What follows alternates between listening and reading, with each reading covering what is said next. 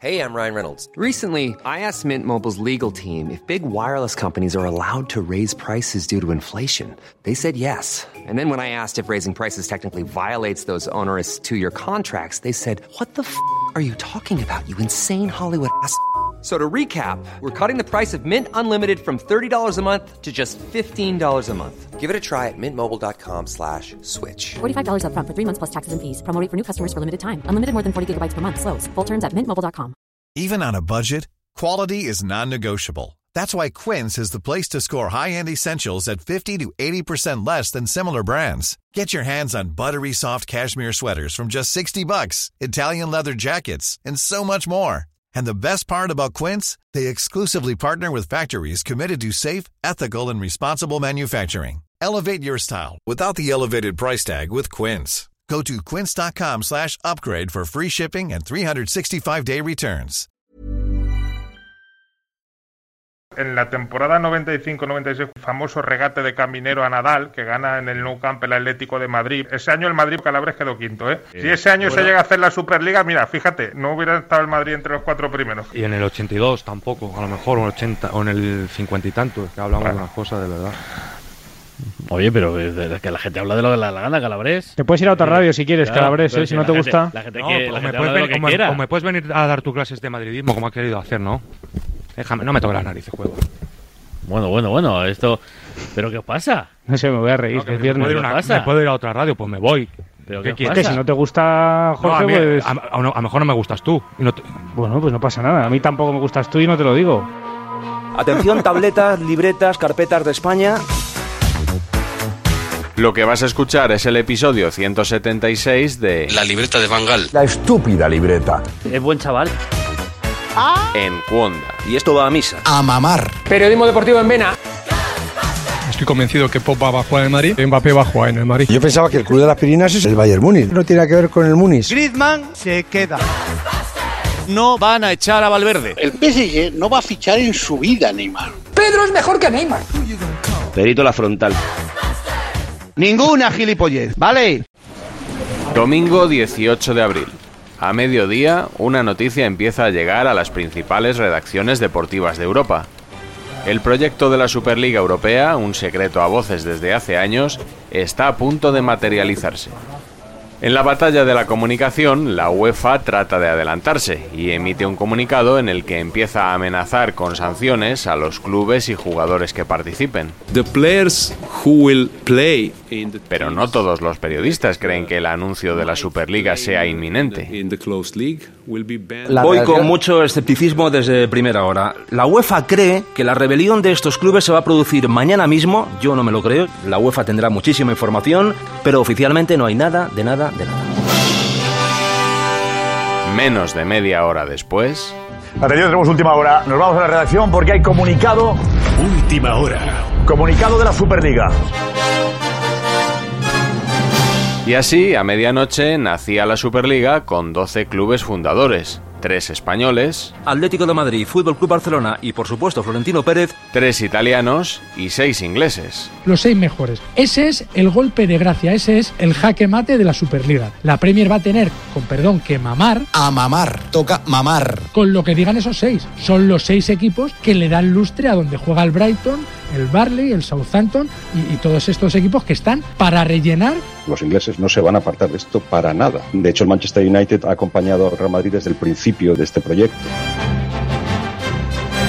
Eran 12 clubes por el momento. 12 clubes que a priori terminarán siendo 15, porque yo creo que Hay se, tres se, que bajan y cuenta, suben. se cuenta con Bayern de Múnich, PSG y, No, Boru- no, y Borussia PSG Dortmund. el PSG no se cuenta porque Roberto, el PSG va El- te faltan los tres equipos que te acabo de decir.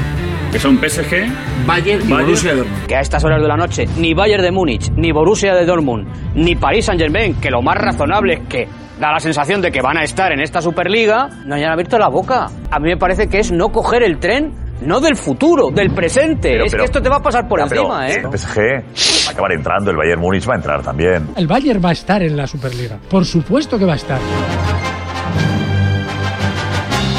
En total anunciaban que serían 15 participantes fijos más 5 invitados. Que no es una liga cerrada de 15. Claro. ¿Cómo que Es, no? el Es que a lo mejor tiene 75% de la liga es cerrada y el 25% es abierto. de momento. Yo quiero ver que realmente sí, se vaya a quedar en momento. 20 equipos, porque es que a lo mejor terminan siendo 24 o Y a lo 28. mejor hay una segunda no lo división sabemos. de aquí a unos años. Lo de los participantes no, pero otros detalles estaban ya más que avanzados. Detallan hasta el formato, ¿eh? ¿Eh? El formato está también claro. ¿Qué formato sería? O sea, serán dos grupos de 10, ¿eh? Por ejemplo, el número de partidos. Son 18 en la Correcto. liga regular, 2 de cuartos 20, 2 de semifinales 22 y la final 21. Está todo montado. ¿Se hace el comunicado hoy? Una noche Y histórica. está todo organizado. Noche histórica. Todo. Con fechas, con, con- con- con- con grupos. Todo firmado. Eso no es casualidad, está preparado hace mucho tiempo. Mucho tiempo. Y tiene pinta de que está muy bien preparado. Muy bien. Yo no quiero jugar tu Champions. Voy a crear una Champions que es mía, que es cerrada y que es mejor. Y mañana a tus mejores árbitros te los quito en cinco minutos. Hoy es una noche seguramente histórica para el fútbol europeo y fútbol mundial. Y yo tengo la sensación e información que incluso están preparados para enfrentarse a esos litigios, a esos conflictos. ¿Sabes qué es lo que pasa aquí? Que la UEFA y la FIFA no tienen amigos. Otro dato que me pasan, alguien de peso en el concierto futbolístico mundial, diría yo, me dice que estos no van de farol, que tienen un operador de comunicación, un operador eh, para dar todo el torneo, que les paga de manera, multiplica lo que ganan por la UEFA, Hay ya un tenedor de los derechos. y que hay cuatro o cinco sponsors mundiales. Es un plan de negocio bien estructurado, con gente, con profesionales serios y solventes. Si hay una guerra abierta, el proyecto se precipitará y duplicará. Es decir, habrá Superliga Europea y Supercopa Europea.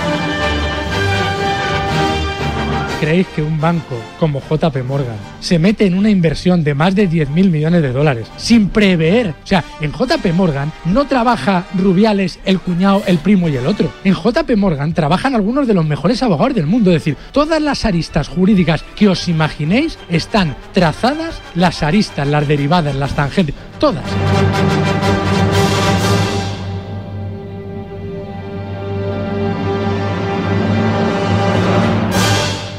Desde un primer momento las opiniones se polarizaron. Para unos la Superliga era un horizonte inagotable de prosperidad. Para otros la muerte del fútbol tal y como lo hemos conocido. Para tu tranquilidad, yo lo apoyo. Está toda Europa pendiente de tu No, apoyo. de la que no está en Gracias, Europa Roberto. pendiente es de ti. Felicísimo con una noticia que llega 15 años tarde, pero que por fin llega, ¿no? A mí me parece que es un movimiento eh, ganador, se va a hacer, no va a haber ninguna guerra. Los Hombre. 15 clubes tienen la posición de fuerza, Bueno. han dado jaque mate y esto va para... No, jaque mate no, todavía. Ahí sí que es pionero Miguel Ángel Gil también, ¿eh? Esto también es de los que lo ve visto el desde hace muchos años, Lo ¿eh? o sea, el Atleti tiene sus cosas, pero en esto Miguel Ángel Gil, Marines de eso sabe. vamos, eh, tenerlo claro desde hace mucho tiempo. Yo creo que el Atlético de Madrid tendría que estar muy contento de haber entrado Sí. por un empeño personal de Florentino Pérez. ¿eh? Eso es. Porque igual que ha entrado el Atlético de Madrid, podían haber entrado otros equipos de Europa, el Ajax, el Benfica, el Estrella Roja. Florentino Pérez, mira. Gonzalo, como seguidor del Atlético de Madrid, ¿estás a favor o en contra de la Superliga? Va en contra del concepto que yo tengo de ideología de vida, pero una vez que entiendo que eso se tiene que, que producir, quiero al Atlético de Madrid dentro. O sea que tu ideología de vida no vale para nada. No, Claro, hombre, eh, pero- no, es no, que a no ver, me- no. va en contra de la ideología de vida, pero claro, si No. cambian las circunstancias, cambio de ideología. No, Como no, dijo Groucho no. Marx, estas son mis ideas. Si no te gusta, tengo otras. no, hombre. Creo que está bien claro. Que me ahorquen si lo entiendo. Yo voy a seguir siendo la Leti siempre. A mí lo que me hace ilusión es ganar una Champions. Ganar una Superliga de Europa, sinceramente, a mí ahora me la suda. Voy a ver a alguien del Madrid, el Barça o el Atlético que no esté contento. Vamos, yo soy madridista y estoy súper feliz. Yo soy socio del Real Madrid desde hace 35 Oye, hay muchos socios del Madrid que no están a favor. Eh, y ya, muchos pero- del Atlético y muchos del Barça. Quiero decir, no, no, hay, hay Manu, gente que no está a favor. Si tu club va a ingresar en lugar de 80, 100 millones, Claro. 350, 450, es del género tonto no estar a favor. Si el planteamiento de la Superliga es en vez de el escudo de la UEFA, cambiarlo por el del Madrid, me borro y voy contra la Superliga desde el minuto uno. Esto es un golpe de Estado al más puro estilo tirano. Yo lo calificaría de un golpe de Estado. A mí me parece que es un disparate. Esto es el capitalismo llevado a su punto más extremo. ¿Nos llenamos la boca de Podemos o de Más Madrid? No, no, no, no, no. Esto es como el timo de la estampita. Aquí unos señores que piden dinero y encima lo venden con una versión apocalíptica de esto, en que ellos son los salvadores del resto, cuando realmente los perjudicados son todos menos esos tres.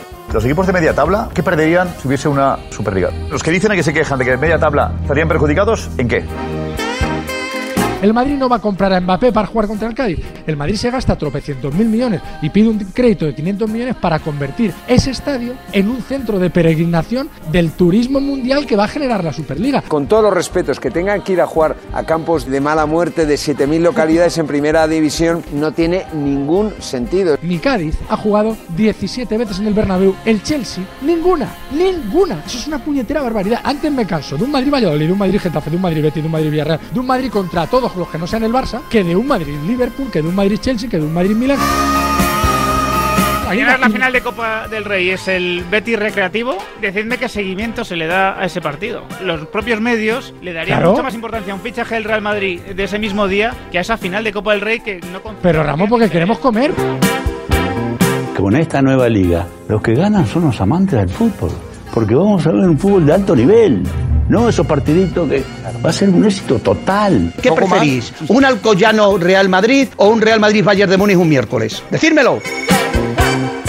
¿Esto cómo se lo vendes a alguien que no es ni del Real Madrid, ni del Barcelona, ni del Atlético de Madrid? ¿Quién no hay en España para que no sea del Real Madrid, del Barcelona o del Atlético de Madrid, su director? Alguien que me diga que no es de estos tres Millones, mundos. millones, millones de personas. Vamos, por Segundo favor. El aficionado del Socuéllamos lo que está deseando es que llegue el miércoles, coger el coche desde Socuéllamos, ir hacia Madrid y ver el puñetero Madrid-Liverpool en ese estadio que va a ser una nave espacial, cenar en el asador y, si Dios quiere, lo que viene de fin. En plena convulsión del fútbol mundial, el presidente de la Superliga accedió a dar las primeras explicaciones y eligió un foro, vamos a decir, muy peculiar. El presidente de la Superliga es Florentino Pérez. Y le pido a Florentino Pérez, vengas al chiringuito.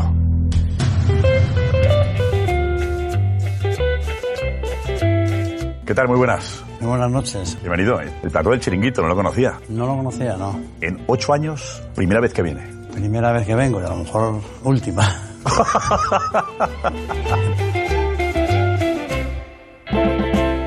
Si el- esto es una Superliga Europea, ¿qué coño hace el presidente de esa Superliga Europea increíble de los 7.000 millones? ¿Qué hace yendo a un programa de 250.000 oyentes a explicar la Superliga Europea esta noche? O sea, es una patanada esto. Las bromas que ha habido en Twitter sobre la entrevista babosa que yo le hice a Florentino ayer. Vive deportivamente, vive. A mí me da la sensación como que este dijo, venga, vamos para adelante, venga, me vengo aquí y cuento un poquito mi película. Queda un poco ridículo, ¿no? Eso no es glamour, eso no es la Superliga, Florentino, con todo los respetos, señor Es un Florentino. arranque muy modesto, digamos. No, no, muy modesto, no, muy cutre salchichero. Insisto, es todo muy, muy extraño en, en esta política de comunicación que ha elegido Florentino Pérez y su equipo. Florentino es un gran gestor, pero es un pésimo comunicador. Si no le escribe los discursos Ferreras, no sabe salir. Hacemos periodismo. Él irá al chiringuito a las 12 porque entiende que allí es donde le, le van a defender. El portavoz de Florentino soy yo. Me parece como un salvavidas al que se, se agarra ahí Florentino para algo, ¿no? Es que el presidente se siente cómodo porque sabe que todos los que van ahí van a ser unos pelotas que no le van a hacer ni una sola pregunta interesante. Parece que vas a un medio amigo al que te disparen con balas de fogueo. En algunos medios se critica que la Superliga se presentara en el chiringuito. Eso al fin y al cabo es comunicación. Llega a todo el mundo, caray. Vive deportivamente, vive. Esto es una idea brillante de, de Florentino y su entorno, ¿no? Florentino es un tipo que está adelantado mil años. Grande jefe. Una mente brillante. Igual que Santiago Bernabéu estuvo en el origen de la Copa de Europa, Florentino Pérez está en el origen de lo que es el fútbol, el nuevo fútbol. No es el dios de la tierra, el dios del cielo ya Florentino. Se lo ha ganado, jefe. La que está montando el muchacho este es un iluminado. Florentino va a cambiar el fútbol como lo cambió Bernabéu hace 66 años. Florentino, Florentino. Qué grande. Las explicaciones de Florentino no despejaron todas las dudas sobre la nueva competición. Suerte que en España tenemos el mejor periodismo deportivo del mundo, o eso dicen ellos. El presidente del gobierno se ha puesto en contacto con el ministro de Cultura para saber qué postura va a adoptar el gobierno español y el gobierno Vale. español va a apoyar la Superliga Europea. tampoco Estoy dando información. vale, vale, vale. 20 minutos más tarde, Mira, el Pues, gobierno de el España gobierno- no apoya la iniciativa No, de crear una el Superliga gobierno de España fútbol. esta mañana, Me por quiere- mediación quiere- de su quiere- ministro, bueno, pues lo que tú quieras. que ha estado hablando, el gobierno lo que quiere es que haya un acuerdo. Porque el gobierno de España no apoya la No, no, no. El gobierno Pues de sí España apoya, quiere que haya un acuerdo Que tú entre. digas. Que no tiene por qué meterse, en son la- entidades privadas, De entrada es una entidad privada. Yo sé otra, que, que que, importa el gobierno aquí. ¿Me permites que lea el comunicado? Sí, venga, léelo. El gobierno de España no apoya la iniciativa de crear una Superliga de fútbol promovida por varios clubes europeos. Nosotros como gobierno nuestra preocupación es que la Liga Española no se devalúe. Los planteamientos, digamos, que suponen un choque de trenes no son buenos para el fútbol, ni para la afición, ni para nadie. Pese a la postura del gobierno, la Superliga parecía imparable. Te voy a dar tres noticias de última hora. Comienza el 24 de agosto la competición. Roberto, ¿me estás diciendo que el 24 de agosto comenzaría esta liga? ¿Esto está hecho, por tanto? Sí, sí, está hecho y además es una magnífica noticia. Magnífica noticia para el fútbol, magnífica noticia para el Real Madrid, para el eh, Atlético de Madrid y por supuesto para la comunidad de Madrid. Cada semana habrá aquí 4.000, 5.000 seguidores de equipos británicos, de equipos alemanes, de equipos italianos. Esto es un movimiento económico muy importante. Al Atlético de Madrid, como acaba de decir Carolina, le va a suponer en torno a los 400 millones de euros. Al Real Madrid 600. No se toca la liga, no se toca la liga, no se toca la liga.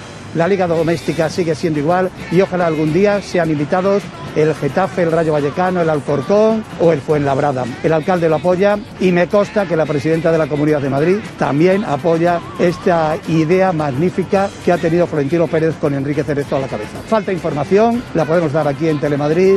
Lo normal es que cuanto antes haya nuevos equipos que se adhieran Unas horas más tarde, Tenemos noticia importantísima de última hora. Última hora.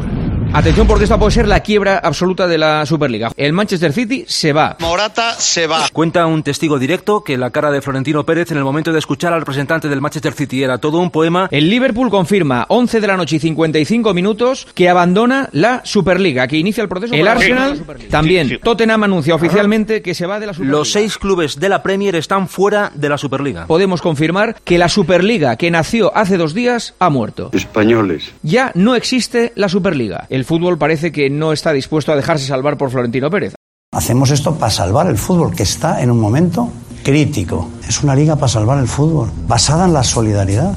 Si alguien se, se asustara con las amenazas, podría decir me voy. Mm, Yo creo que ta- yo creo que no. Está todo Es, blindado. es vinculante. Hemos firmado una- un- un- algo que se llama vinculante y eso no se puede salir. Puede ocurrir que haya un comunicado donde disuelvan la organización y entreguen las armas. ¿Qué sucedió en ese grupo de 12 fundadores para que algunos duraran allí apenas 48 horas? Yo creo que hoy hemos asistido a un ejercicio de cinismo y de demagogia por parte de, de parte del mundo del fútbol. No se puede ser más fariseo. Populismo, demagogia, traidores. Porque lo de hoy es una traición. Aquí hay gato encerrado, ¿eh? Aquí hay algo que huele a muerto. Y esto se lo cargan los aficionados al fútbol. Sí, hay quien dice que los clubes ingleses dieron marcha atrás por los aficionados. En un negocio de estas dimensiones parece un poco ingenuo. Si las quejas de los fans pudieron influir, imaginad el efecto de las presiones de la UEFA, de la FIFA y de los gobiernos. El fair play financiero será menos estricto. City, tranquilo, gasta lo que quieras, pero quédate. PSG, no hace falta que te lo diga. Qatar, Emiratos, enhorabuena. La UEFA, el fútbol europeo está en manos de Emiratos Árabes y de Qatar. Estos son los ganadores del fútbol europeo. Y un anti- anti-europeísta como es Boris Johnson ¿Quién gana aquí? Ganan los jeques, o sea que es de los aficionados. todos siendo espectadores a ver lo que hacen los ingleses, a ver lo que hacen los alemanes, pero aquí no movió nadie un dedo. En este país existe una cosa que se llama miedo. Y muchos periodistas y muchos jugadores y entrenadores no dicen lo que piensan por miedo.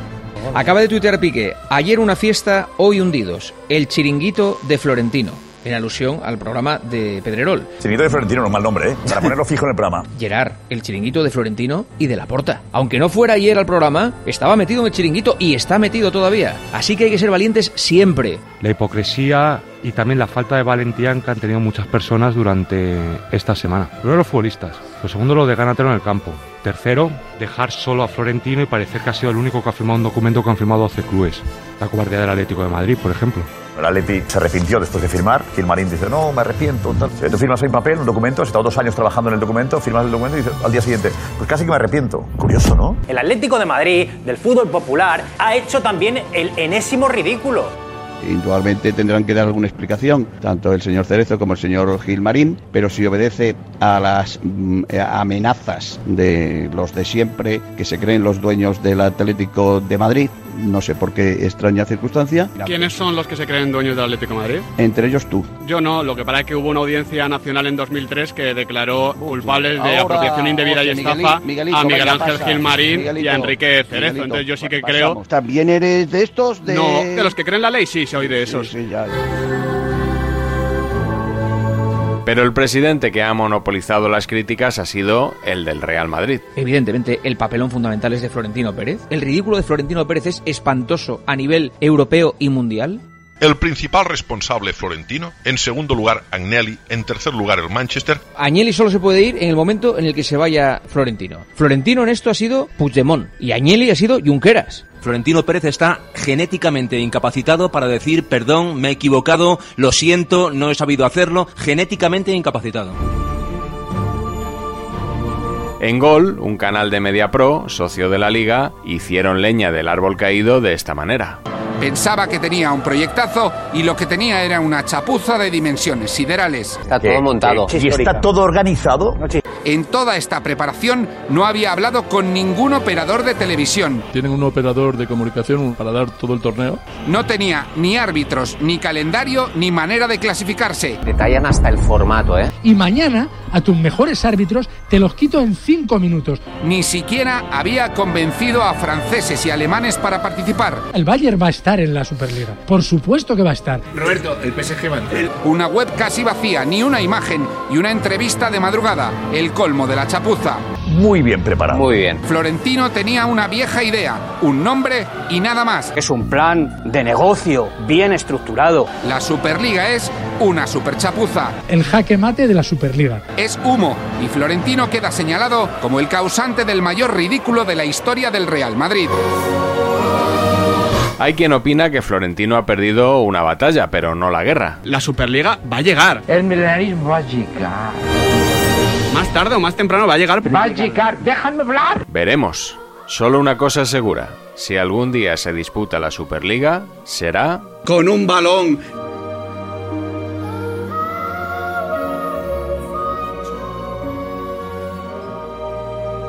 ¡Viva la Superliga Europea!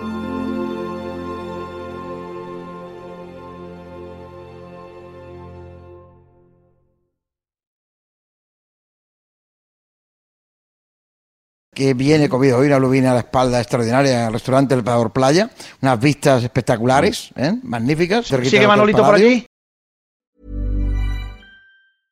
Hey, it's Paige DeSorbo from Giggly Squad. High quality fashion without the price tag. Say hello to Quince.